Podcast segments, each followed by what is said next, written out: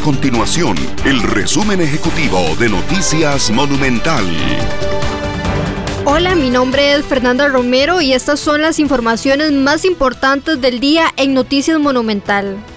La Cámara de Comercio de Costa Rica solicitó que se amplíe el plazo para aplicar la reducción de jornadas laborales no solo en el turismo, sino en todo el sector privado. Actualmente en la Asamblea Legislativa existe un proyecto de ley que busca extender durante todo el 2021 la reducción de jornadas para las empresas turísticas afectadas por la pandemia. Sin embargo, por la discusión de empleo público aún se mantiene a la espera de votación. Los sistemas de salud en el mundo centran sus esfuerzos para luchar contra el COVID-19 un enemigo que lejos de perder fuerza cada día gana terreno mediante la aparición de variantes.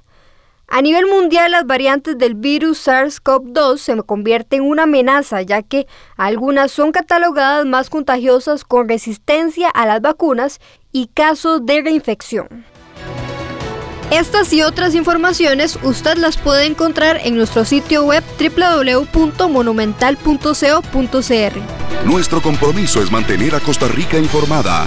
Esto fue el resumen ejecutivo de Noticias Monumental.